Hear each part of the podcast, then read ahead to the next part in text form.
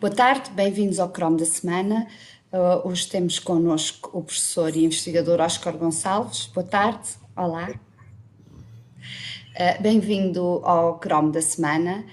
Uh, é um prazer tê-lo cá connosco. Uh, o professor Oscar Gonçalves uh, trabalha numa área fascinante da ciência, que é o cérebro, os processos cerebrais. Uh, faz investigação no ProAction Lab da Universidade de Coimbra Antes esteve também na Universidade do Minho, também trabalhando nesta área e mudou-se recentemente para Coimbra. Uh, eu já há algum tempo que acompanho o seu trabalho e tinha já muita vontade de o trazer cá ao Chrome da Semana. Por isso, bem-vindo mais uma vez.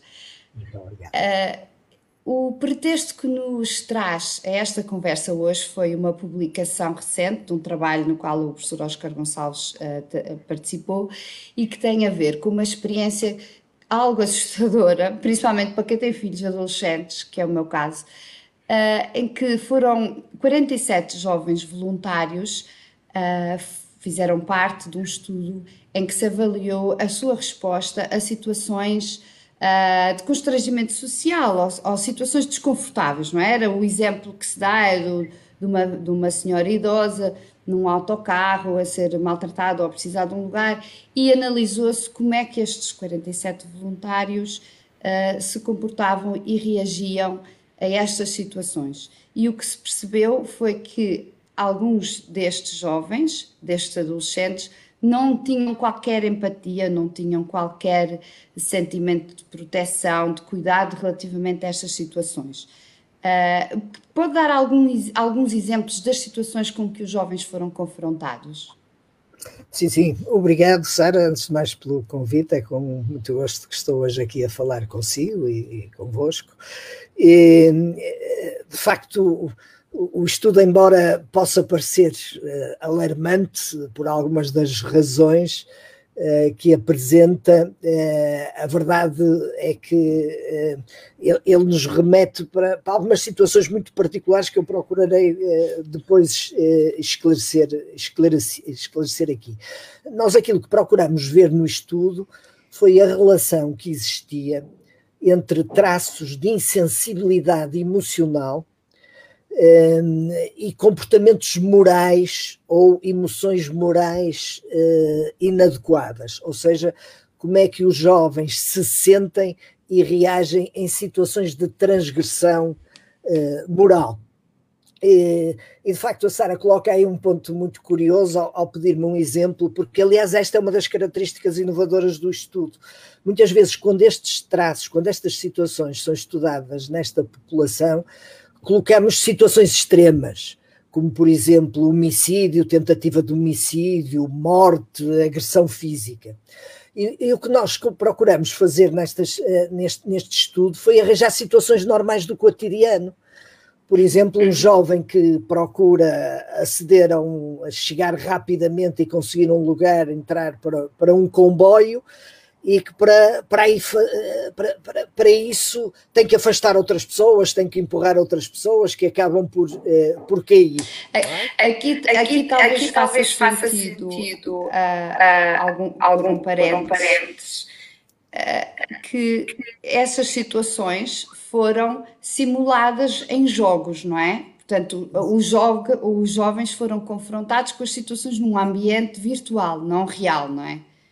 Exatamente, e essa é uma das outras características. Não só uh, procuramos situações do cotidiano, com as quais os jovens se defrontam no cotidiano, uh, e que, portanto, alargamos um pouco a variabilidade das reações morais e emocionais nos jovens nesta, nestas situações, uh, mas também procuramos criar um contexto de apresentação deste tipo de estímulos que fosse o mais próximo possível uh, da realidade, não é? E, portanto, criámos animações uh, nos quais o protagonista uh, figurava como um avatar, não é? E que, enfim, desempenhava em, em, em situação, enfim, digitalizada este tipo de, de situação. E, portanto, procurávamos uma imersão muito mais próxima do real do jovem nestas situações. E de facto, aquilo que nós verificamos é que aqueles jovens que têm maior insensibilidade emocional, maior embutamento emocional, menor sensibilidade, menor, menor reatividade emocional, são jovens que não só eh, sentem menos emoções na violação das regras, portanto, sentem menos remorso, sentem menos culpabilidade, como também, curiosamente, avaliam estas situações como menos erradas, sob o ponto de vista uh, moral. Isso uh, nós encontramos, não em todos os jovens, mas de facto, uma tendência naqueles que têm maior insensibilidade emocional para, ir, para terem esse tipo de, de resposta. E essa insensibilidade moral é um traço característico dos psicopatas, não é?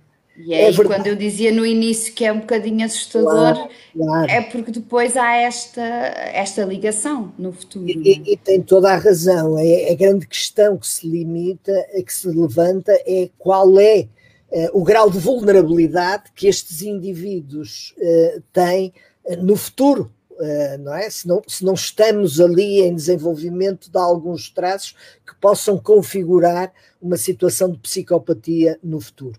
Uma vez que o mesmo se verifica uh, nos pacientes que são diagnosticados com comportamento antissocial ou com, ou com psicopatia. Aliás, algo também muito curioso, aquilo que nós encontramos, por exemplo, nos adultos com psicopatia, é um fenómeno muito curioso, uh, Sara, que é eh, eles têm, eh, são capazes de avaliar, sob o ponto de vista cognitivo e racional, a situação de violação moral como inadequada, como incorreta, ou seja, eles sabem que aquilo que foi sabem feito que é, errado. é incorreto, mas não sentem remorso nem culpa. Portanto, há uma dissociação.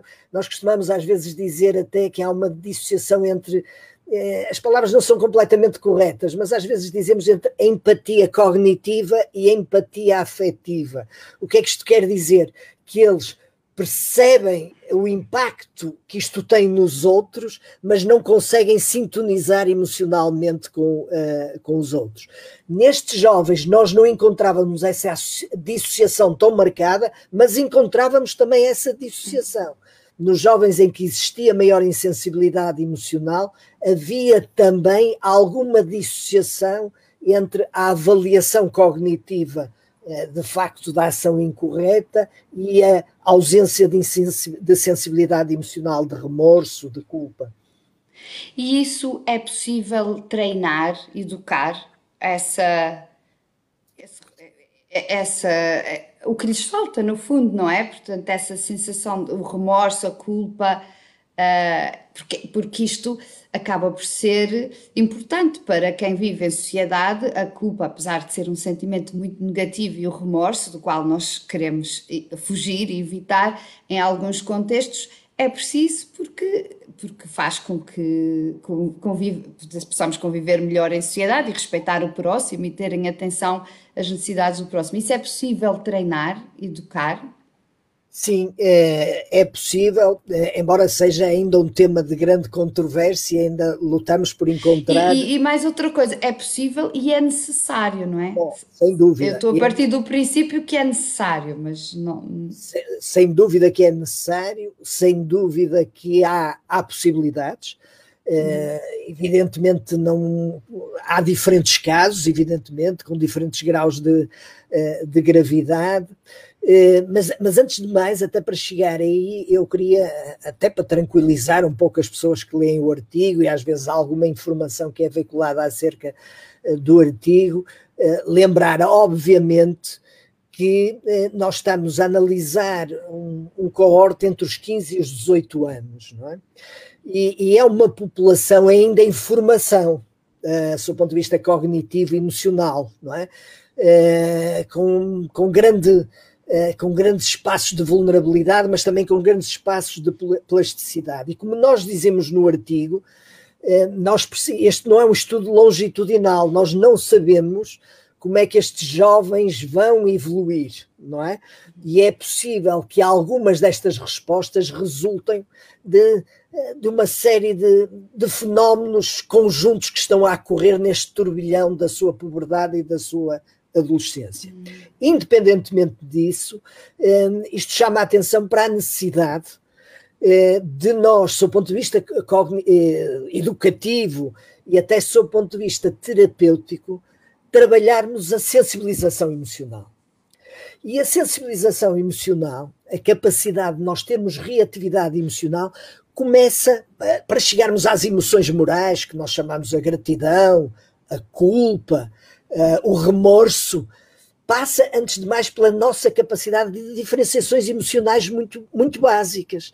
Da, da capacidade de reação à ameaça, uh, da, da, da, procura do prazer, e portanto são sistemas muito básicos que nós compartilhamos com outras espécies animais, nomeadamente com os outros mamíferos, e que são a base desta diferenciação emocional.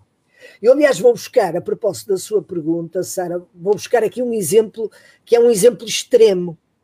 Uh, nós, por exemplo, sabemos eh, que algumas estruturas cerebrais, eh, uma delas é muito conhecida, e portanto vou mencioná-la aqui, enfim, do, já quase do domínio público, graças nomeadamente aos trabalhos do, do, do, nosso colega e compatriota António Damasio, a importância da amígdala, não é?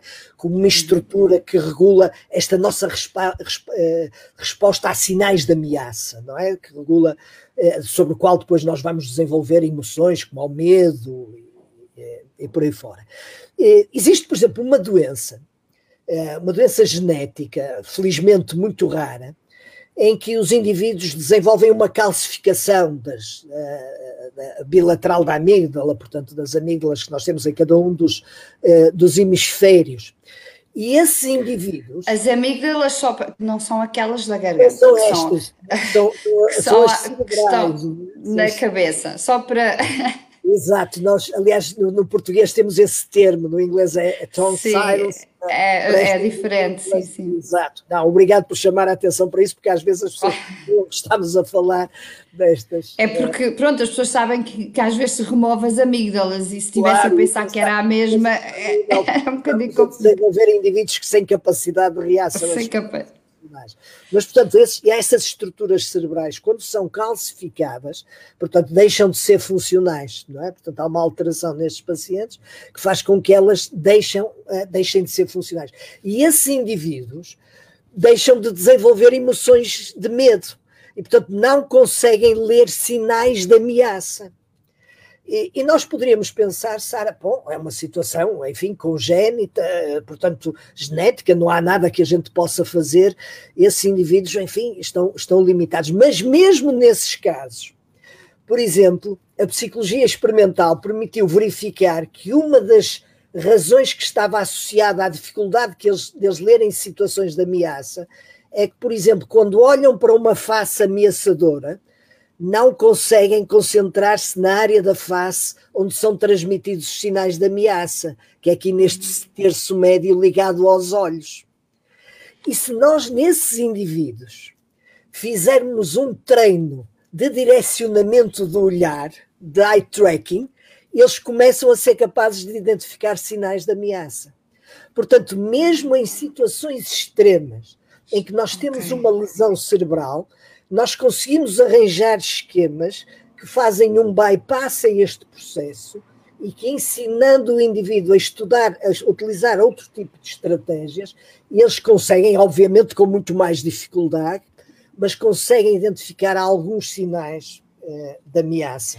É curioso ter falado disso, a questão dos sinais de ameaça estarem nos olhos, porque nós habituámos a desconfiar de pessoas que não olhem nos olhos, não é? Já estamos empiricamente, é um mau sinal quando há alguém que não olha nos olhos e não se deixa olhar nos olhos, não é? Exatamente, já estamos a perder esse sinal, não é? Que okay. nos ajuda a construir de facto a situação da ameaça. Por exemplo, isto é verdade para a ameaça, que depois sobre o qual nós desenvolvemos sentimentos de medo, que são emoções já um pouco de nível superior, mas já, por exemplo, não é tanto tão verdade para a alegria na alegria nós situámos-la muito nesta zona da boca, na forma como, é, é, como é, enfim...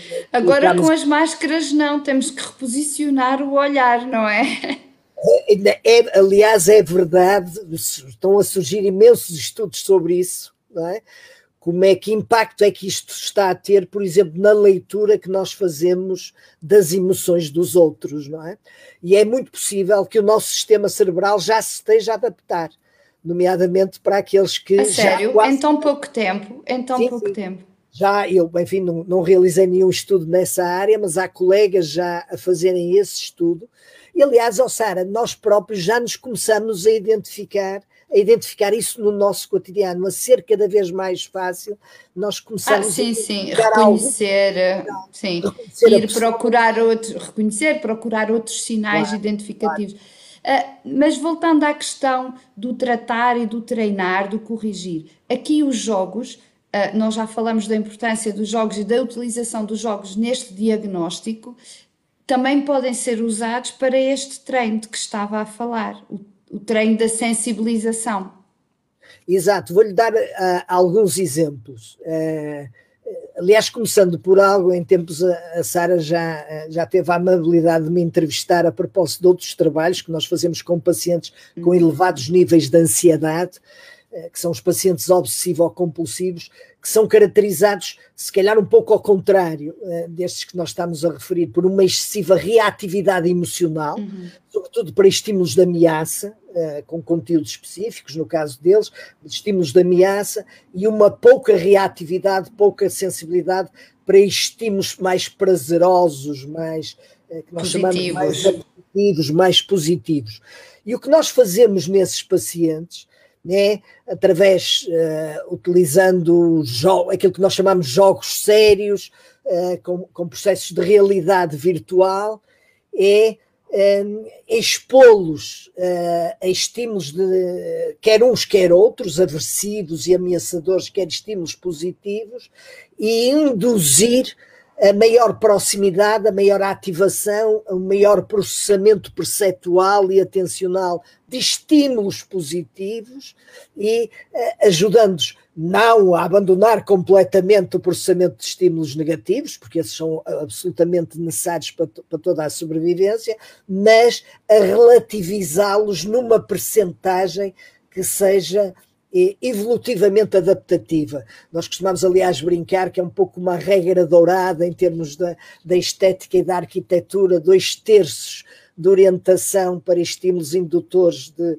de, de, emoções positivas e um terço de indução para estímulos eh, de natureza mais, mais negativa e natureza mais ameaçadora.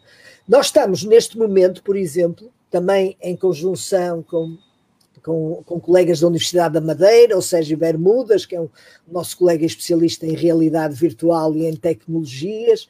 Uh, tenho neste momento duas colegas que estão a fazer o doutoramento connosco, uma na Madeira e outra no, uh, no Hospital Judeu de, de Berlim, em que estamos precisamente a utilizar estes jogos, já não no caso das perturbações da ansiedade, mas para ver se conseguimos, em populações que têm dificuldades de expressividade emocional, resultante de lesões cerebrais diferentes ou, ou, ou perturbações psicológicas diferentes, conseguimos induzir processamento emocional, sensibilizá-los para processamento emocional. Por exemplo, há um tipo de população eh, que muitas vezes tem sintomas decorrentes de lesões cerebrais ou alterações cerebrais ou acidentes cerebrais diferentes, que nós chamamos pacientes com alexitimia, que são Sim. pacientes com dificuldade de processamento das emoções, com pouca sensibilidade. Não neste caso, não como neste caso de calosidade emocional, da ausência de, de culpa, eh, que temos, falámos neste estudo, mas esses com dificuldade, de, de facto, um certo embutamento, dificuldade de processamento emocional. E nós utilizamos este tipo de tecnologias para aumentar a sua responsividade eh, emocional, para aumentar, de facto, a, a experiência das emoções. E as experiências das emoções passam muito por exposições a contextos emocionais e pelo recrutamento deste, eh, do tipo até das, das, das respostas fisiológicas que estão Uh, e esta exposição é planeada através de, um jo de jogos ou de, de realidade virtual, jogos. De jogos. Em ambiente de, imersivo, não é? Em ambiente imersivo, em ambiente de realidade virtual. Eu, eu costumo, aliás, a dizer um pouco, meio a brincar, meio a sério, que, do ponto de vista de, psicológico, toda a realidade é uma realidade virtual não é? Uh, os nossos sistemas perceptivos constroem, a gente não se apercebe Sim. de uma realidade do seu ponto de vista físico, não é? Nosso, a nossa consciência é uma espécie de interface, não é? Que organiza os sistemas da realidade. É uma construção da realidade, não é? É uma construção. E simplificação, para nos tornar as coisas fáceis, não é? É como no desktop de um computador, não é? File que eu estou a abrir, não é file real, é um ícone um ícone que me, que me torna a interface uhum. É? E, portanto, nós procuramos em sistemas de realidade virtual ou outros criar formas de interação que possibilitem, de facto, ao indivíduo mais rapidamente desenvolver estes, este tipo de, de respostas adaptativas. Deixe-me dar um outro exemplo, que é, que é um exemplo, aliás, também é, curioso, que é como é que nós podemos utilizar, é, por exemplo, em situação de ressonância magnética, na interação, na, na, capacidade do indivíduo aprender a modular a própria resposta cerebral. Por exemplo, em indivíduos com psicopatia, são indivíduos que são muito pouco responsivos à dor do outro, não é? Se nós colocarmos imagens, filmes eh, de determinados procedimentos dolorosos que estão a ser infligidos Uh, numa terceira pessoa, eventualmente até uma pessoa próxima do, uh, do sujeito, não se encontra aquilo que é a típica resposta cerebral. Quando a Sara e eu somos colocados numa, num scanner de ressonância magnética e observamos uma imagem dessa natureza, o nosso cérebro reage um pouco, ativando uma, um conjunto de regiões cerebrais que nós chamamos matriz da dor, que são muito semelhantes àquelas que nós ativamos quando sentimos dor mesmo. Sentimos. E, a empatia, e, o que se chama é empatia, não é? A empatia. Uhum. Exatamente, a empatia. Aliás, é uma coisa curiosa que é esta, estas regiões são tão ativadas quer para a dor física, quando observamos dor física, como também quando observamos aquilo que chamamos dor social. Por, por exemplo, ver alguém a ser humilhado, ver alguém a ser eh, numa situação maltratado dolorosa e, portanto, é, é, é muito, é, muito curioso. Mas nós podemos, por exemplo, treinar estes pacientes dentro é, do scanner de ressonância magnética por jogos, mais uma vez, um jogo que lhe transmite a informação da ativação destas regiões cerebrais e ensiná-lo é, num jogo virtual, não é? A criar, a aumentar, por exemplo, um score num determinado jogo que é contingente à ativação dessa região cerebral. Ok. Quanto mais ativar, melhor a pontuação. Melhor a pontuação e mais ele está a treinar de facto a empatia para uma situação. Mas isso implica vontade ou não? Implica que o sujeito, a pessoa que está a ser tratada ou intervencionada, queira melhorar essas suas competências? Ou... Sem dúvida, não é? Sem dúvida. É, terá que estar. É, é, é, verdade num aspecto e não é verdade no outro. É verdade no aspecto que haja disponibilidade para a pessoa aceder a este processo de tratamento, não é? Depois, quando entra no jogo, o processo é automático. Okay. Ele, ele, ele, funciona por um processo de condicionamento automático. Eu estou a pensar num psicopata, estou a pensar num caso extremo de um psicopata mesmo, não é? De que seja mesmo. Uh, como ele não tem remorsos, como ele não sente culpa, ele provavelmente também não sente que tem de mudar, que tem de melhorar. Ele sente-se bem tal como é, não é? Exatamente, e, e, esse é um dos grandes problemas de lidar Deve com ser... populações. É, obviamente, quando a gente fala em psicopatia, o comportamento antissocial, isto existe num contínuo, não é?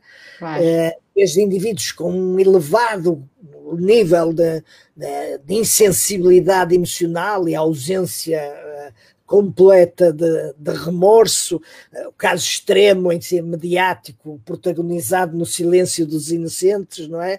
Uh, uhum. No filme em indivíduos que estão em diferentes pontos deste contínuo. Obviamente que é nesses que a nossa ação é, obviamente, mais eficaz, mais ou que pode ter. Sem dúvida alguma. Este, neste estudo que foi feito, o, o, é, os, os, voluntários eram todos portugueses? Este... É, o estudo, neste caso, embora a equipa é uma equipa internacional, Portanto, este, isto faz parte de um. A, a investigadora principal deste estudo é a Ana Ciara Cardoso, minha colaboradora na Universidade do Minho e que continua lá, que iniciou esses estudos na altura onde está, em que estava ainda no, na, na UCL, University College de Londres. Londres. E, e, entretanto, quando veio para Portugal, enfim, eh, lançou. Portanto, o trabalho de campo foi feito em Portugal. Isso, eu, a, a minha questão era se é previsível ou se é conhecido que os resultados dependam do, da população. Não, é. não para a faixa etária, que isso já percebemos que será diferente, Sim. pela questão de, da adolescência ser uma fase de turbulência e de reorganização cerebral, mas uh, geograficamente, se há um impacto Bom, é possível que haja algumas diferenças, mas eu okay. diria, Sara, que as diferenças surgem mais no conteúdo das violações, não é? Que possam ser mais adequadas ou menos okay. adequadas no uhum, contexto uhum. cultural, até no tipo de exercícios e dilemas eh, que nós criamos. Eh, num, tipo num determinado tipo de cultura, passar à frente numa fila pode representar uma regra, Sim. uma quebra de regra de uma certa gravidade e de outras ser. Uh, Podemos pensar num caso recente da Turquia, não é? Do que aconteceu Exatamente, na Turquia. Podemos, enfim. Se, se Mas quiser... ali não terá sido uh, não intencional, não é? Ali terá sido intencional, não é? Era o que eu ia dizer, Sara. Se quiséssemos ser generosos, poderíamos dizer que foi alguma questão que teve a ver com eh, enfim, questões uma, culturais, culturais. cultural, embora eu imagino que houve ali alguma intencionalidade, eh, porque as, as discrepâncias não são muito grandes. Eu diria que uhum. em termos de traços de, de insensibilidade e sensibilidade eh, emocional, as, as, as, coisas não são muito, muito diferentes. Aliás, cito-lhe um, um, artigo, já que estávamos a falar da, da empatia à dor, não é? Uma das coisas que é também um pouco assustador, que uns colegas recentemente encontraram, é que se nós estamos a ver uma dor, estamos em ressonância magnética, estamos a ver uma dor a ser infligida a uma pessoa de uma raça diferente da nossa, é? temos menor reação destas áreas, eh, menor ah. ativação destas áreas da empatia, não é? E portanto isto foi feito com uma foi um estudo transcultural feito com, português, com portugueses, não, com, com uh, digamos, ocidentais uh, e, e, e, orientais, neste caso uma, uma, população, eu julgo que era de Inglaterra, já não me recordo, e, e da China, e, portanto, quando o, o, o sujeito, os, os, europeus, quando viam o sujeito, o chinês, a ser objeto de, enfim, de uma ação dolorosa tinham menor ativação da dor do que quando era alguém, uh, enfim, europeu, chamemos-lhe assim de uma forma genérica. Isso é xenofobia, não é? É a manifestação Pelo menos é uma... da xenofobia, não é? Exata, exatamente, pelo menos uma inner group uh, uh, sensibilidade com, uh, de facto, um, um, afastamento em relação aos outros. Depois a grande questão foi perceber se passava a mesma coisa com os, os orientais. E passava-se exatamente a mesma coisa com, com, os orientais, não é? Evidentemente isto tem muitas interpretações. É a questão do, do próximo, do semelhante, da, da, da, daquele com quem temos maior afinidade, não é? Isso nós notamos no nosso dia a dia, não é? É verdade, Sara, mas infelizmente não é só isso. Nós fizemos um outro estudo também aqui há uns tempos, eh, fizemos-lo aliás no Brasil, eh, num fenómeno que é também um fenómeno curioso, também entrando nestas coisas de, de jogos, que é a chamada ilusão da mão de borracha. O que é que é a ilusão da mão de borracha? Eh, se nós escondermos, por exemplo, a minha mão direita, deixo a minha mão esquerda em cima da mesa, escondo a minha mão direita, e em lugar da minha mão direita é colocado uma mão de borracha. E o experimentador começa a passar um pincel sobre a minha mão de borracha e sincronicamente passa exatamente o mesmo pincel na minha mão real. E ao fim de pouco tempo eu começo a sentir o pincel na minha mão de borracha. Ou seja, o meu cérebro faz a readaptação para a mão de borracha. Chama-se a, a, a, ilusão da mão de borracha. E isto, Sara, acontece em menos de 3 minutos. Ao fim de menos de 3 minutos, nós começamos a sentir a mão de borracha como minha, não é? E é curioso, quando nós colocávamos sujeitos, chamemos-lhe assim, de raça branca, com uma mão escura, eh, demorava mais tempo a assumirem ah, a mão. É impressionante. E a Sara pode perguntar: bom, é porque a mão é diferente, é escura, mas quando a gente punha uma mão verde, já não demorava tanto tempo. A era sério? pior para a mão escura. Mas era só nos sportinguistas, provavelmente. Viram isso? Verificaram isso? Não, Quer dizer, no Brasil, não sei qual é que será o clube com a cor verde, não sei não controlamos para outros efeitos. Mas ah, agora tem... chama a atenção porque há de facto uh, fenómenos de uh, associação, obviamente, é sabido que nós temos um, um, um, aumento do contágio emocional para pessoas que nos são próximas, não é?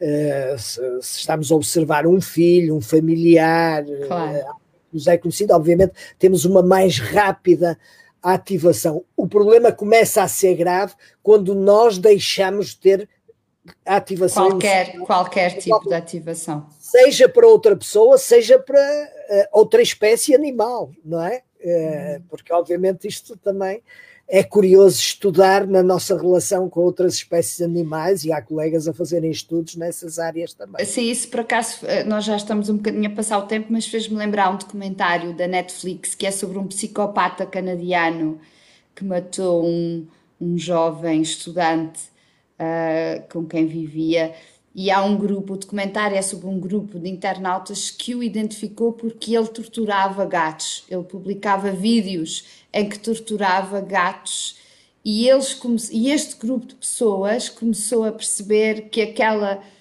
que aquela pessoa era um perigoso psicopata. Eles não conseguiram foi que as autoridades uh, lhes dessem ouvidos em tempo útil e de facto ele depois acabou por matar de uma forma violentíssima Uh, esse jovem era um jovem uh, asiático, se não me engano, que vivia, que estava a estudar no Canadá.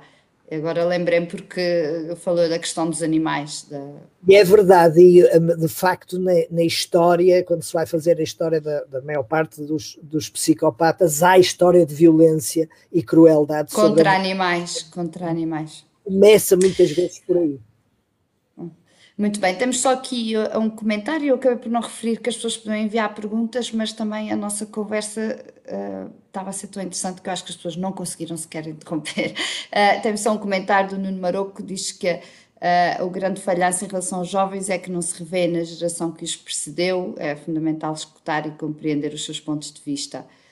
Uh, não sei até que ponto é que se poderá relacionar com os resultados que obtiveram.